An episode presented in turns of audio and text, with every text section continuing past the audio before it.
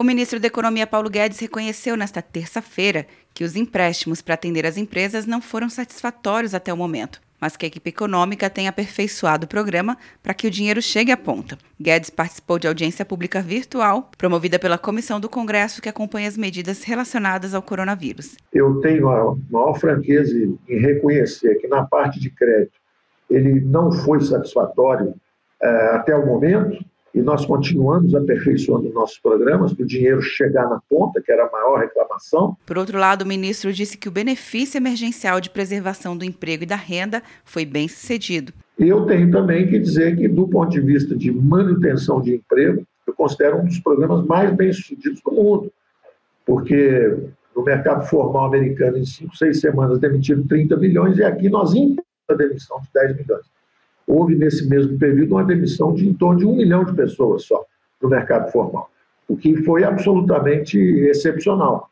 é, foi extraordinário. Guedes confirmou que o auxílio emergencial será estendido por mais três meses, com a perspectiva de arrefecimento da pandemia de Covid-19 nesse período. Por enquanto, estamos contando que esse é o quadro.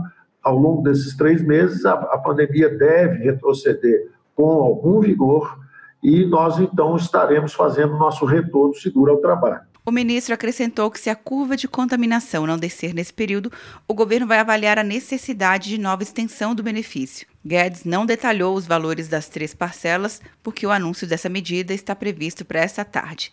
Quer um ano sem mensalidade para passar direto em pedágios e estacionamentos? Peça a Veloy agora e dê tchau para as filas. Você ativa a tag, adiciona veículos, controla tudo pelo aplicativo e não paga mensalidade por um ano. Por tempo limitado. Não perca. Veloy. Piscou, passou. De Brasília, Luciana Castro.